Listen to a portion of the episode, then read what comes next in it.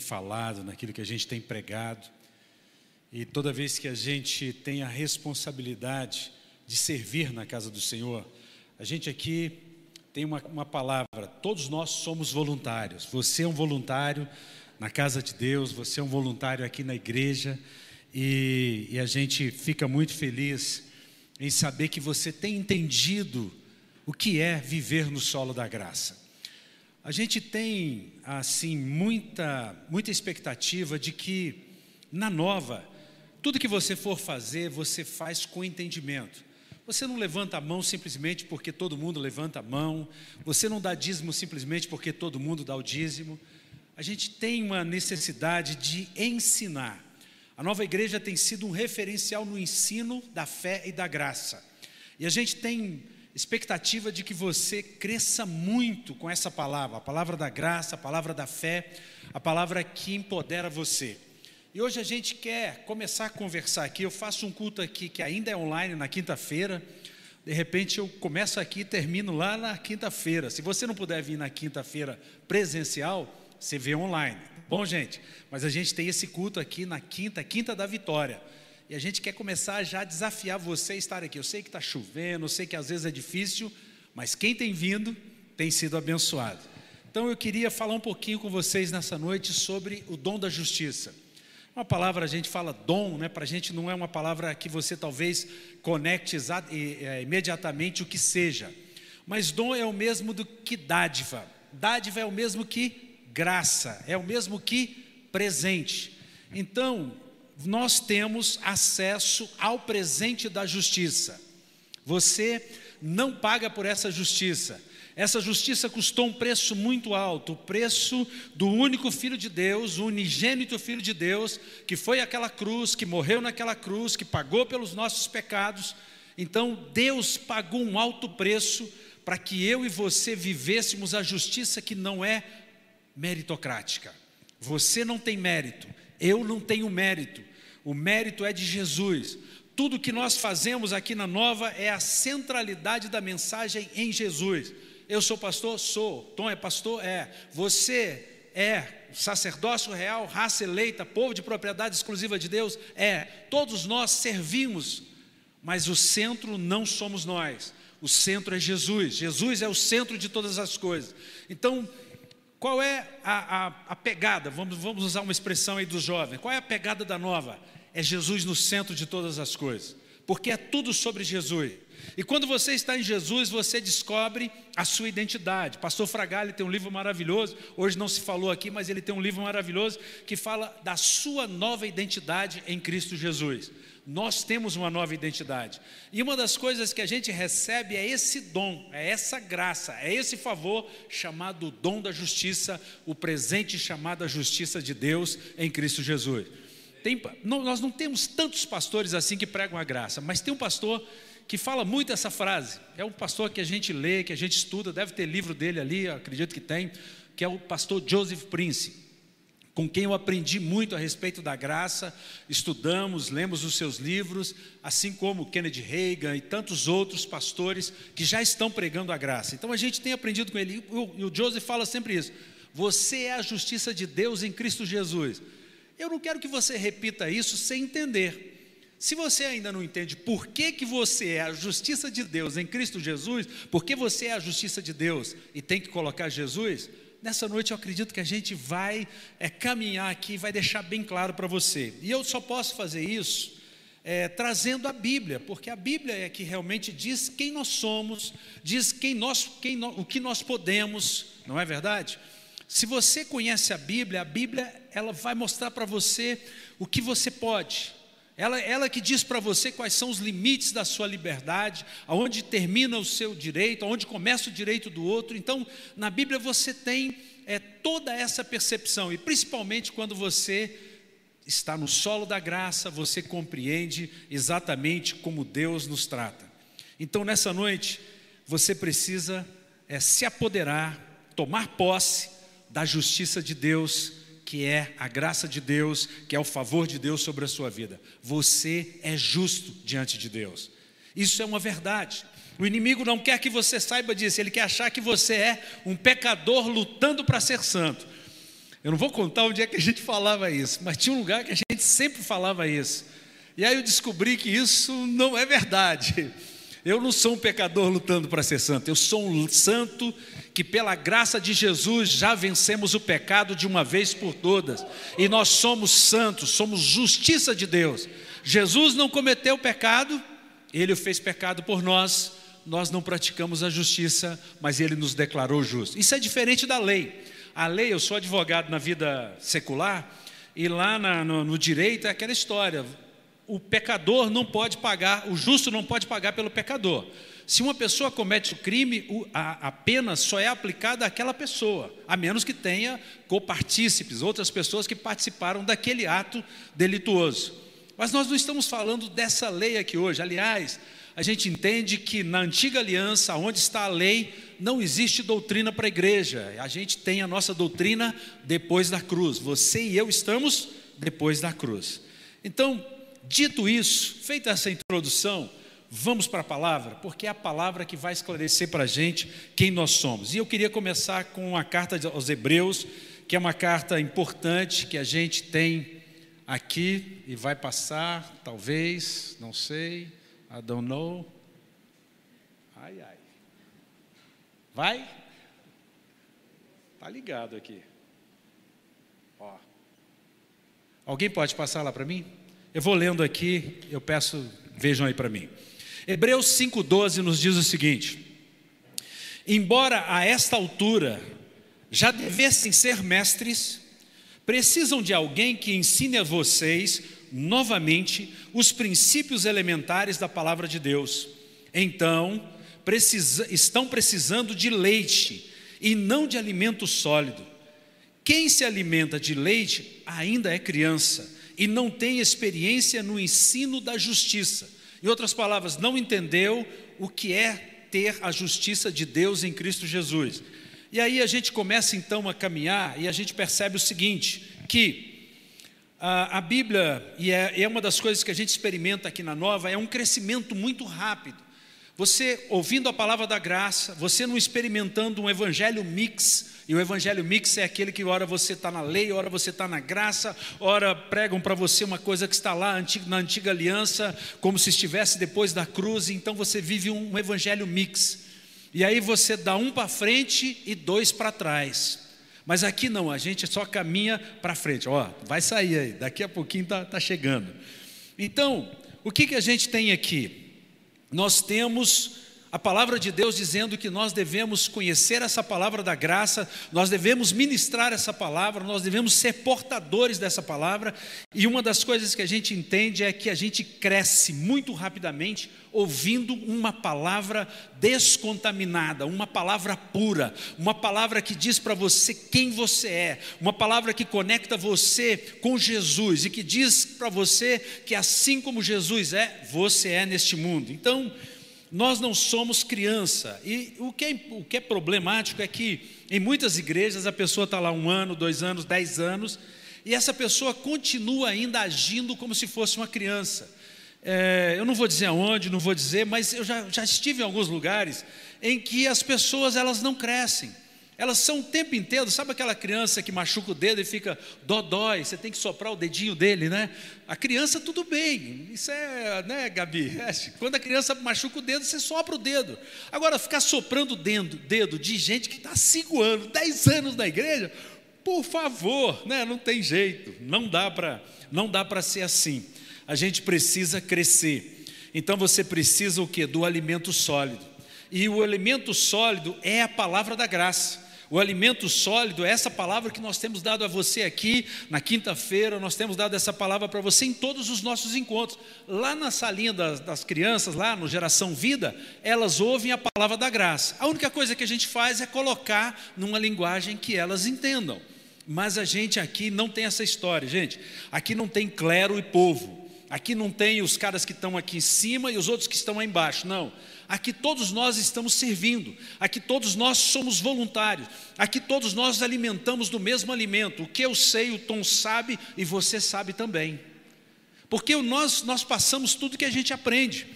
A gente aprende e ensina, a gente vive e você vive. Então isso faz toda a diferença na minha e na sua vida. Por quê?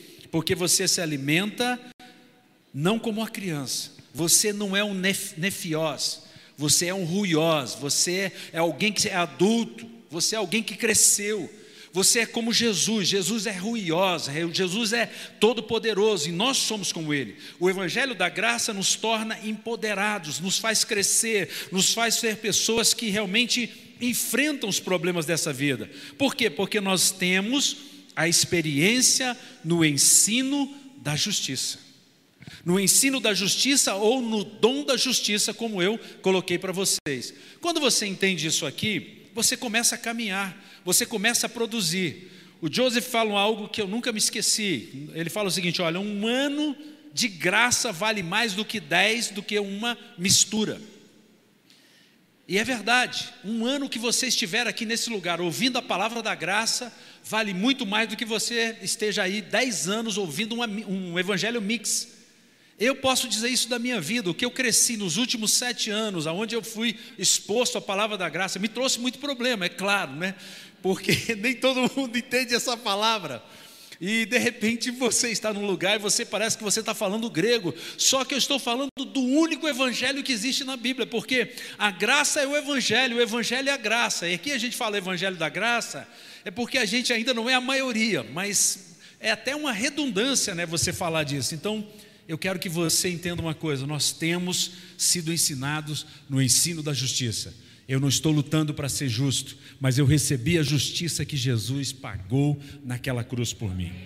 Romanos ele continua caminhando lá no capítulo 1, no versículo 16, dizendo para a gente assim: deixa eu ver se eu estou mandando aqui, se eu estou tendo poder. Tenho. Estou power. Romanos diz assim: Não me envergonho do Evangelho porque é o poder de Deus para a salvação. E eu coloquei entre parênteses aí soso, a palavra do grego. É, o, é a salvação de todo aquele que crê. Primeiro o judeu, depois o grego, e assim somos nós, aqueles que são nascidos na nova aliança. Nós estamos conectados aqui. Diz o, o, o que o texto está dizendo? É o poder de Deus. Por que, que a gente tem visto hoje um evangelho apenas de palavra, um evangelho que não faz diferença? O evangelho é onde você entra triste e sai triste, entra deprimido e sai deprimido, e passa dia e volta dia, e você não experimenta uma metanoia, uma mudança de mente, uma mudança na sua vida. Por quê? Porque esse evangelho não está conectado com essa palavra de poder não é o evangelho da graça, é um evangelho onde o homem está no centro, é um evangelho muitas vezes onde você fala de experiências pessoais como se experiências pessoais fossem a Bíblia. É claro que nós temos experiências pessoais e nós damos testemunho. Pastor Tom deu um testemunho aqui da questão da semente, de não comer a semente. Isso é um testemunho dele. Isso tem um, tem um respaldo com a Bíblia. Mas se ele contasse um testemunho aqui que não tivesse um respaldo na Bíblia, a gente ficaria com quem? Com a Bíblia. Esse aqui não, o testemunho dele está dentro da Bíblia, então ok. Mas é uma experiência e ele compartilhou essa experiência. Olha, eu experimentei isso na prática. E o Evangelho da Graça é exatamente isso. A gente experimenta o poder de Deus. Jesus, ele pregava esse evangelho, ele era esse evangelho, quer dizer, o dom da justiça, o presente de Deus, é o próprio Jesus, como a gente entende. E Jesus, aonde muitas vezes Jesus estava num lugar ensinando, e a Bíblia diz assim: o poder de Deus estava ali para curar. Nessa noite eu estou ensinando para você sobre o dom da justiça. E eu posso afirmar com toda certeza e convicção: o poder de Deus está aqui nessa noite para curar, para libertar, para transformar a sua vida. Sabe por quê? Porque a gente crê nessa palavra da salvação. E salvação aqui não é só da morte eterna, não. A palavra aqui é soso. Soso no grego é salvar, manter são e salvo resgatar do perigo ou destruição, salvar alguém de sofrer um dano ou perigo, poupar alguém de sofrer, de perecer, alguém sofrendo de uma enfermidade. Então, soso é cura também. Fazer o bem, curar, restaurar a saúde, preservar alguém que está em perigo de destruição, salvar ou resgatar, livrar das penalidades do julgamento messiânico, ou seja, nós estamos livres. Quando nós recebemos essa palavra da graça, quando nós recebemos essa palavra da salvação, que é soso, então você recebe cura. Por isso, enquanto a gente está ensinando e a gente se preocupa muito com isso, Essa é a marca da nova, é a marca do nosso pastor Fragale e a nossa palavra e é aquilo que a gente tem feito aqui, porque a gente precisa ensinar. E muitas pessoas online, de diversos lugares, elas têm se conectado a gente para ouvir o ensinamento da graça. A gente não quer colocar a placa da nova numa outra denominação, não. Mas várias igrejas, elas, elas recebem esse ensinamento e aplicam esse ensinamento na sua igreja, mantendo exatamente o mesmo nome. Essa é a, o ensinamento que a gente tem é, recebido do nosso pastor, ou seja, nós queremos ser ajudador, nós não queremos competir com a igreja. Não. Você viu a igreja que eu vejo, né, no começo aqui? A gente não está interessado em competir com nenhuma igreja. A gente está interessado em levar essa palavra. Então, se, aqui, se uma igreja quer pregar o evangelho da graça, ele quer aprender sobre isso, nós temos o maior prazer em passar isso para essa pessoa. Por quê? Porque não é propriedade nossa. A gente sabe, quem veio do histórico de, de, religião que a gente veio, de anos e anos em diversos lugares, ouvindo um monte de coisa, sabe como a gente sofreu. E a gente não quer que as pessoas sofram, a gente quer que elas tenham esse evangelho light e soft. O fardo de Jesus é leve e suave. Essa é a grande verdade. Mas para mim, para muitos, talvez que estejam me ouvindo até pela, pela internet hoje, ser um pastor, ser alguém que prega a palavra, ser alguém que é um, um apóstolo, né, no sentido de ser um missionário, que é a palavra mais apropriada, ter uma missão, é, isso seja algo pesado, mas para nós não é pesado. Eu faço uma diferença muito grande quando eu entendo isso aqui, que não é pela força nem pela violência, mas é pelo poder de Deus que nós pregamos esse evangelho. Então aí faz toda a diferença.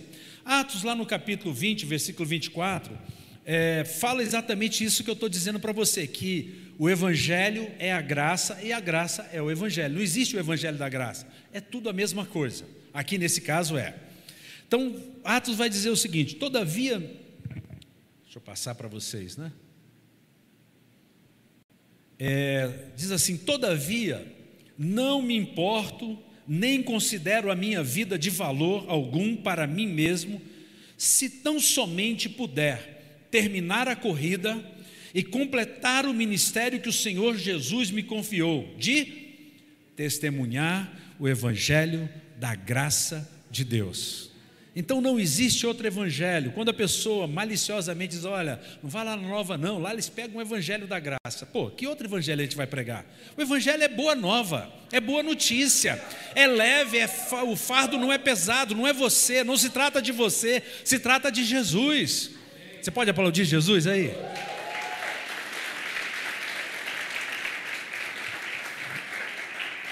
Então, sim, nós testemunhamos o Evangelho da Graça. Nós testemunhamos esse Evangelho que faz com que a sua vida seja descomplicada. Nós entendemos que esse evangelho ele veio para simplificar a nossa vida. Nós não somos uma igreja complexa, nós somos uma igreja simples, mas profunda. Porque o ensinamento da graça é profundo. Não é o ensinamento da lei, não é o ensinamento de uma mistura que é profundo. Profundo é o ensinamento que você recebe aqui. Você já notou que a gente usa muito as cartas de Paulo, a gente usa. isso não é fácil pregar nisso aqui, não, gente.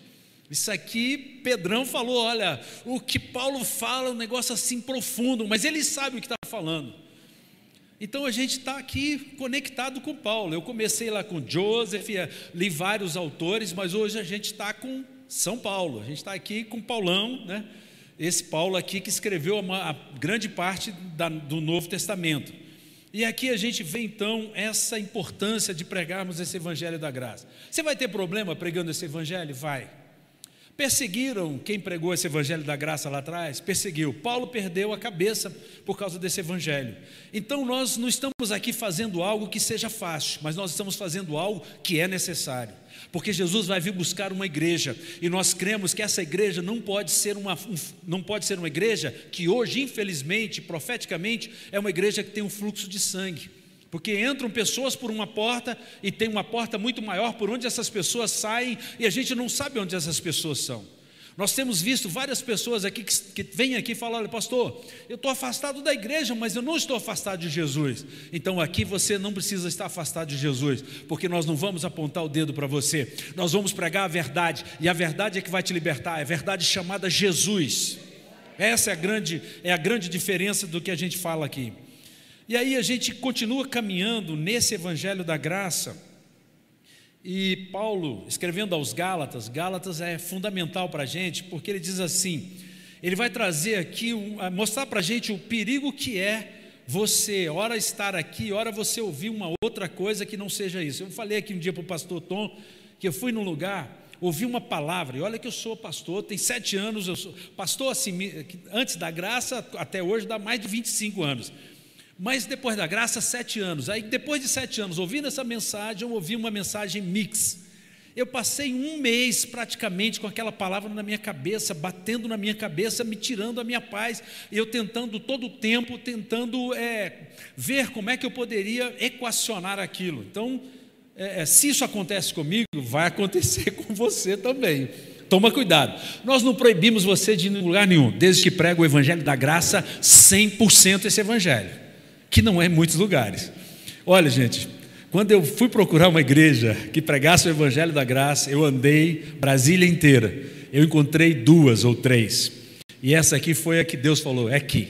Então a gente está aqui por isso, né, Suzana? Minha esposa está ali, ó.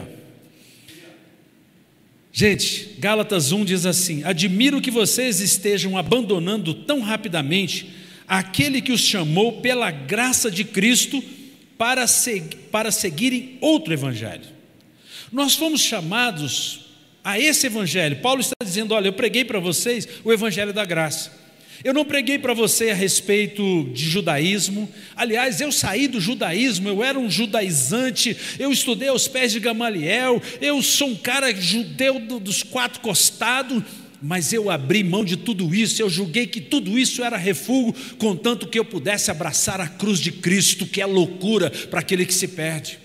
Paulo ele podia se gabar da sua, da, do seu pedigree, e muitas pessoas se grabam do pedigree, eu sou da igreja fulana de tal, e papai bate no peito, mas nós somos de Cristo, e Cristo somente.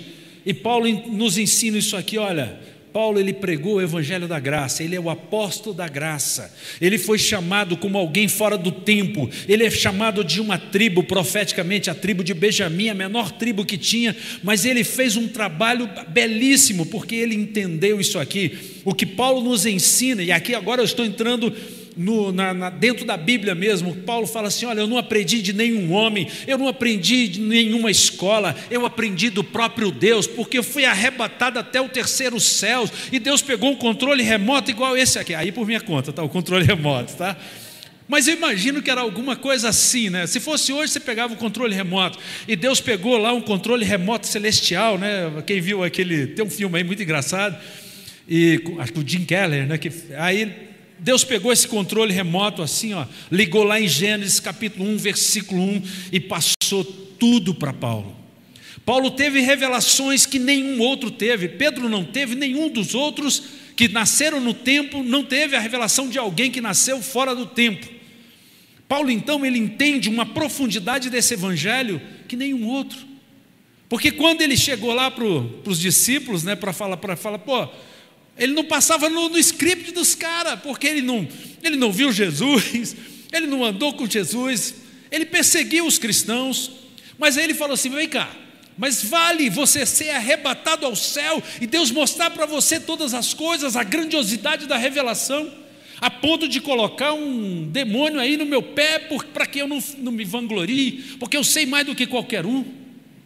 Paulo nunca fez isso, gente.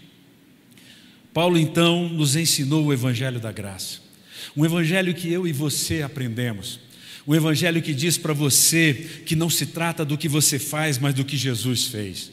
Portanto, a gente não tem um peso, não é pesado para nós, é prazeroso estar aqui, é alegre estar aqui, a gente fica feliz de estar aqui. Eu fiquei 30 dias com os dois braços engessados, não dava para dirigir, não dava para vir, eu tinha que ficar parado porque era incômodo aquilo. E a gente sente falta de estar aqui. Mas com tudo isso, eu sou um cara da graça. Quebrado, mas na graça. A graça, uma graça que poucos querem, né? A graça de sofrer. Paulo nos ensina sobre essa graça de sofrer também. Mas sofrer por amor a Cristo é uma boa causa. Sofrer por causa de coisas erradas não vale a pena. Ok, gente? Então, o Evangelho da Graça é o poder de Deus para a salvação de todo aquele que crê. A gente não precisa inventar nada. Eu não preciso fazer, eu não preciso aqui contar uma história, não preciso aqui chorar. A gente não precisa aqui ameaçar você, olha, dá o dízimo, você está amaldiçoado. A gente não faz isso porque a gente não, a gente não vai pregar uma heresia aqui. A gente prega o evangelho puro e cristalino. O justo vive pela fé. É isso que nós dizemos. Você vive pela fé em Jesus Cristo. Você vive pela, por, pela obra que Jesus fez, pela, por aquilo que ele fez naquela cruz. Então a totalidade é em Jesus. Nós somos plenos em Jesus. Não se trata de nós. Efésios, Paulo escrevendo aos Efésios no capítulo 2, versículo 8. Opa. Será que eu cortei? Não escrevi. Ah, tá. Efésios capítulo 2, esse é o versículo que eu amo, né? Todo evangelista ama muito esse versículo, né? Pela graça, pois vocês são salvos pela graça, por meio da fé. Isso não vem de vocês, é dom de Deus, é dom da justiça, é dom de Jesus, é uma dádiva de Deus. E dom aqui entenda como presente. Então você pode falar, ler esse versículo da seguinte: olha, pois vocês são salvos pela graça. Em outras palavras, eu expliquei para vocês antes o que é salvação é soso. Então vocês são curados pela graça, vocês são libertos pela graça, vocês são mais do que vencedores pela graça, vocês recebem a salvação pela graça por meio da fé. Por isso, na, na nova, a gente prega graça e fé, porque essas duas coisas caminham junto e você manifesta essa graça pela fé. Você verbaliza, você recebe pela graça e você fala aquilo que você crê, então traz existência às coisas que não existem. E tudo isso é o que? Presente de Deus, graça de Deus, favor de Deus. O 9 diz: não pelas obras para que ninguém se vanglorie. Eu, eu, eu sempre vou para frente. Então, a manifestação pela fé, ela aqui, ela fala de um passado perfeito, que você confessa aquilo que Jesus conquistou há mais de dois mil anos naquela cruz. Jesus pagou de uma vez por todas. Você e eu não podemos pagar, não existe essa de vamos fazer sacrifício, faça um sacrifício aqui, não tem isso. Quando a gente faz isso, a gente está dizendo, olha, o sacrifício de Jesus não valeu. Olha, tem uma outra, tem uma outra pegada aqui, olha, vou ensinar para você aqui uma mágica, só se for uma mágica, que não é de Deus, né?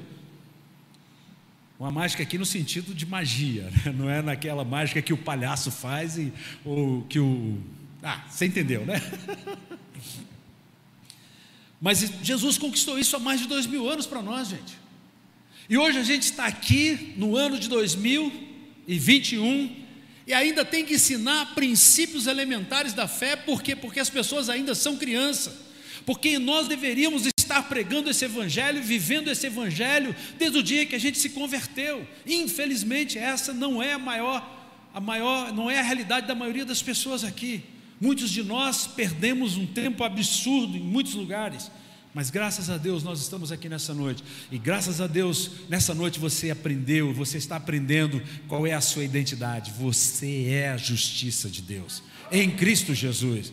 Você é a justiça de Deus por causa de Jesus, porque é Jesus que conquistou essa justiça para você. Jesus foi naquela cruz e pagou, e como ele pagou, agora ele diz: não há mais pagamento, não há mais sacrifício. Romanos 5,17 diz assim: Se pela transgressão de um só a morte reinou, a morte reinou por meio dele, muito mais aqueles que recebem de Deus a imensa provisão da graça. A imensa provisão do que, gente? Da graça. E a dádiva, a dádiva da justiça. A provisão da graça, você não paga por ela a dádiva da justiça é dádiva, é presente. Da justiça reinarão em vida por meio de um único homem, Jesus Cristo. Por isso que é tudo sobre Jesus. Não se trata de mim, não se trata de ninguém, a não ser Jesus. A transgressão de um só homem fez com que todos nós fôssemos pecadores. Mas a justiça de um só homem, o infinito Deus homem chamado Jesus, faz de cada um de nós justiça de Deus em Cristo Jesus.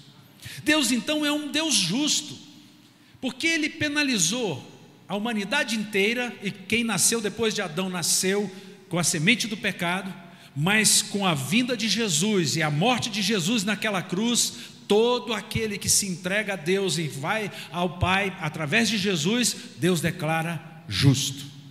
Volta ao status quo antes da queda, antes de você cair, você volta para aquele estado. E é isso então que a palavra está dizendo aqui para a gente: somos pessoas que nasceram, nós recebemos essa graça, essa imensa provisão da graça, essa hipergraça. Tem pessoas que pegam no pé da gente. Ah, vocês pegam a hipergraça. Gente, não sou eu que prego uma hipergraça. A Bíblia nos fala de uma superabundante graça. O que é superabundante, gente? É hiper. Eu não, não posso inventar uma palavra aqui. Então é uma imensa, é uma hipergraça, é uma, é uma graça abundante. E é uma dádiva da justiça que nos faz reinar em vida. Você não vai reinar lá no céu só, não. Eu tenho esperança, e a Bíblia diz que nós devemos ter esperança, porque nós somos chamados, e a, a nossa fé não se resume só a este mundo. Essa nossa fé nos projeta para a eternidade, a gente tem essa esperança. Mas nós temos a convicção de que reinamos em vida hoje com Cristo Jesus, de que estamos assentados com Cristo nos lugares celestiais, reinando em vida. Essa é a minha e é é através de um único homem. Eu gosto dessa expressão aqui, olha, Jesus Cristo. É tudo sobre Jesus. A Bíblia é toda sobre Jesus. De Gênesis capítulo 1, versículo 1, Apocalipse capítulo 22, é tudo sobre Jesus. Não há outro fundamento, não há outro paráclito, não há outra esperança, não há outra certeza que nem Jesus, como Jesus. Nascemos sim em pecado, não fizemos nada. Adão fez, o primeiro Adão. Mas Jesus, naquela cruz, eu e você não fizemos nada. Jesus foi naquela cruz e se expôs a, um peca, morte dos piores pecadores. E ele pagou por todos os nossos pecados, passados, presentes e futuros. Jesus fez isso por mim e por você. E nós recebemos isso como dádiva. Romanos 5,16 nos diz: não se pode comparar a dádiva de Deus com uma consequência do pecado. De um só homem, por um pecado veio o julgamento que trouxe a condenação, mas a dádiva decorreu de muitas transgressões e trouxe a justificação. Jesus, ele, ele levou sobre ele não apenas os nossos pecados, mas a nossa natureza pecaminosa. E agora ele nos declara justos. Nós somos essa justiça. Nós não estamos lutando para ser justos, nós não estamos lutando para ser santo, para buscar a santificação, porque é Jesus que nos dá a santificação, é tudo sobre Jesus. A graça produz essa justificação e esse poder na nossa vida. Nós somos aqueles que receberam o dom. A graça é isso, é o presente da vida eterna. A graça é, o, é aquilo que você não paga por ela, mas que você recebe de graça. Você não precisa pagar. Segundo aos Coríntios 5, 21, nos diz: Deus tornou pecado por nós, aquele que não tinha pecado, para que nele nós nos tornássemos o quê? Pode repetir? Então sou eu que estou inventando isso para você nessa noite? Por isso é importante a gente trazer a Bíblia, é importante a gente ensinar para você, projetar aqui, projetar lá no, lá no YouTube, para que você veja isso aqui, olha. Deus se tornou pecado por nós. Essa versão aqui fala de uma forma até mais clara. Aquele que não tinha pecado, Jesus nunca cometeu um pecado. E a morte não pôde reter Jesus porque nele não se achou pecado. Mas ele levou sobre ele os nossos pecados para que nos tornássemos justiça de Deus. Que bom que Deus não faz a justiça da terra. Aqui Deus só pode aceitar o pagamento de alguém que não tem pecado. Bote isso na cabeça. Os religiosos de plantão precisam entender isso, eles querem pagar. Mas ele, é impossível, Deus não recebe pagamento de uma pessoa, porque nenhum de nós é perfeito a não ser em Cristo Jesus. A nossa perfeição depende de Jesus. Então, eu só sou perfeito porque eu estou depois da cruz e eu aceitei o sacrifício de Jesus naquela cruz. Aí Deus aceita, porque eu sou como Jesus. Então lembre-se disso. O pecador não precisa de licença para pecar, não precisa de licença da graça para pecar, ele simplesmente peca. Então não venha com essa conversa de que aqui, porque a gente prega o evangelho da graça, a pessoa vai pecar. Não. ela peca porque ela é pecadora, se ela não conhece o Evangelho da Graça, se ela não está em Jesus. E aí eu quero falar algo aqui para chamar a sua atenção nessa noite. Só existem três tipos de pessoa 100% perfeitas na Bíblia. Você quer saber quais são? Olha, eu vou provar, hein? Adão, antes da queda, era perfeito ou não era, gente? Ele, ele tinha acesso à árvore da vida eterna porque ele não tinha pecado, ele não tinha conhecimento do bem e do mal. Então ele é o primeiro 100% perfeito. Ele tinha 100% de capacidade mental. Ele dava nome à girafa e Deus falava: É isso mesmo, cara, você tem a minha, você tem 100%, você é igual, pô, é isso, eu, eu não chamaria de outra coisa. O cara era doutor em zoologia, é, biologia, o cara entendia de tudo, era 100%. Ele tinha acesso a tudo, ele já era conhecedor de todas as coisas. E ele perdeu isso. Segundo, Jesus Cristo. É o único que é 100% puro. Por isso Deus recebeu sim o pagamento dele. Por isso ele foi naquela cruz, por isso ele fez o sacrifício da cruz, porque ele é 100% perfeito. Agora prepara aí, prepara aí, porque eu vou falar o terceiro. Terceiro é você que nasceu de novo. 100% perfeito. 100%. Você pode aplaudir. Quando você nasce de novo, você recebe a habilidade para estar na presença de Deus, sem pecado ou com pecado, porque o pecado não tem mais domínio sobre você. Você não é escravo do pecado. Você de uma vez por toda nasceu de novo e agora você faz parte de uma nova criação. Alguém poderia dizer aí de plantão: você é um ET, você está no mundo, mas você não é do mundo. Então, eu creio em pessoas como eu e você que nascemos de novo. Então a Bíblia é sobre nascer de novo, Tom. Por isso o evangelho que a gente prega aqui, você não, a gente não, não precisa nem levantar a mão. Alguns falam assim, ah, mas na nova, lá, na nova igreja vocês não pedem para levantar a mão. Gente, onde é que está na Bíblia que Jesus, quando Pedro fez aquele apelo lá que converteu 3 mil, 3 mil, né? Alguém levantou a mão, gente? Mas ele pregou a mensagem certa e aquelas pessoas entenderam a mensagem certa. E se nessa noite você está entendendo essa mensagem de que você que você quer nascer de novo, você só precisa aceitar o sacrifício de Jesus e você dizer eu quero. Está feito. Não levantou a mão, não virou cambalhota, não teve que fazer uma, né, uma, um juramento de Hipócrates. Não, não precisou. Você nasceu de novo. E se você nasceu de novo, você é a terceira qualidade de pessoas 100% perfeita. Deus não pode ver pecado em você. Sabe por quê? Porque Deus não vê você. Deus vê Jesus em você. O sangue de Jesus te purifica de todo pecado. E você está 100% debaixo do sangue de Jesus. Uh! Cara, tem que vibrar com esse negócio, não tem outro jeito. Aleluia. A graça então nos habilita a estarmos na presença de Deus sem senso de temor, de culpa, de vergonha, sem condenação. Já não há nenhuma condenação para aquele que está em Cristo Jesus. Romanos 4, 1, 3 e 4 e 5 diz assim: Portanto, o que diremos do nosso antepassado Abraão? Que diz a Escritura: Abraão creu em Deus e isso lhe foi creditado como justiça. Ora, o salário do homem que trabalha não é considerado como favor, mas como dádiva.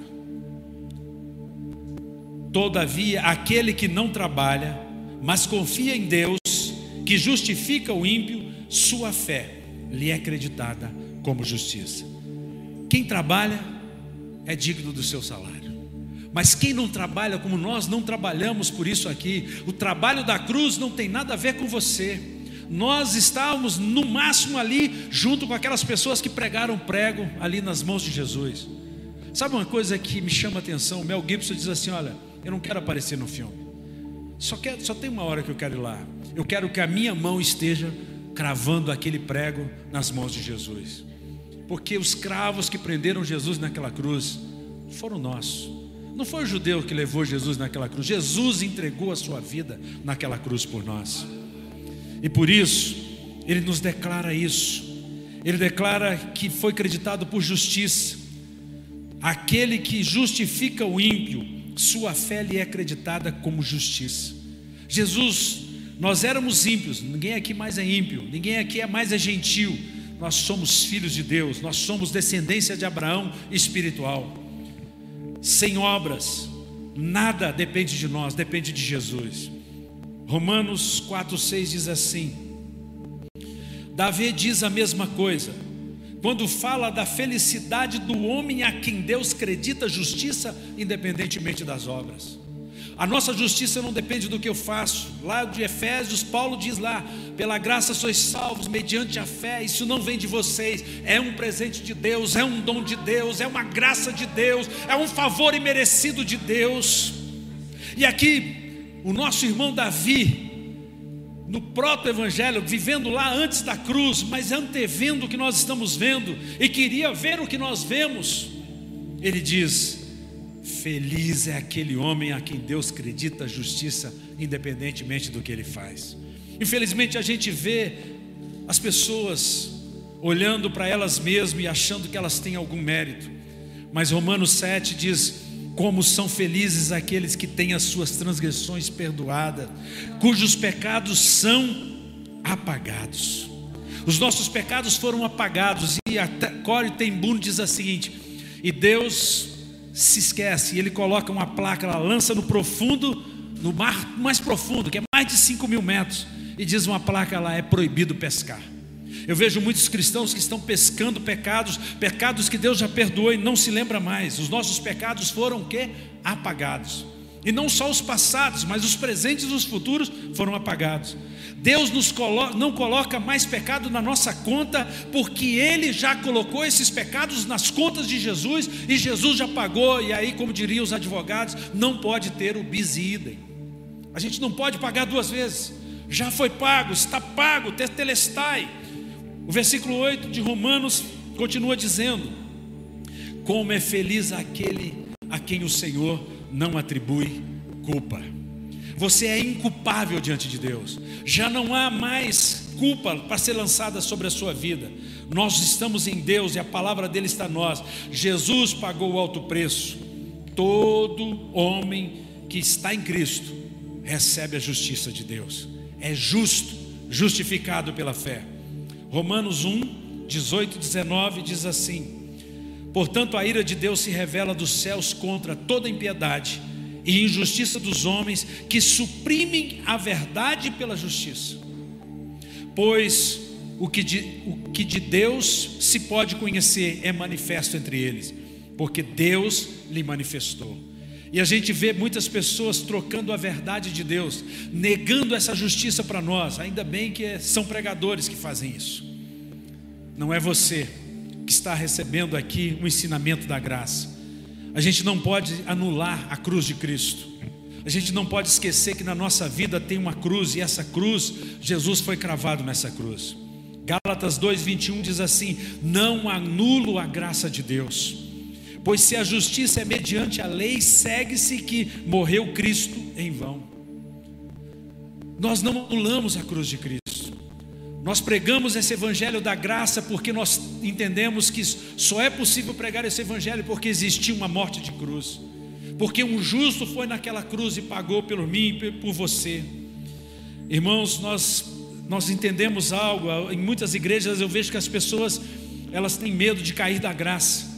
Mas aqui na nova nós ensinamos a verdade, nós dizemos que a única possibilidade de você cair da graça é voltar para os seus próprios méritos, é voltar para as suas próprias obras. Quando você anula a graça, é quando você diz: Olha, eu me basto, eu sou capaz de fazer, eu posso, eu decreto, eu faço. Não, é tudo sobre Jesus. Cair da graça, então, é o que está em Gálatas capítulo 5, versículo 4. Vocês que procuram se justi ser justificados pela lei, separam-se de Cristo, caíram da graça. Quem quer a autojustiça, quem quer viver pela meritocracia depois da cruz, caiu da graça. Não é o pecado que derruba você, que te olha, que faz você cair da graça. Não. Quando você peca, você cai nos braços da graça. E a graça te segura. Porque a graça que Jesus pagou naquela cruz é para te dar segurança. Ele não disse que nós não iríamos tropeçar em algum momento. Você cai nos braços de Jesus quando você erra. Você não cai da graça, você cai nos braços da graça que se chama Jesus. Judas, capítulo 1, versículo 4, é muito usado pelos legalistas. Eles usam esse texto para dizer que é um perigo o evangelho da graça. Mas eu quero dizer algo para você. Eles distorcem o que está colocado aqui. Ninguém que está no evangelho da graça recebeu uma licença para pegar.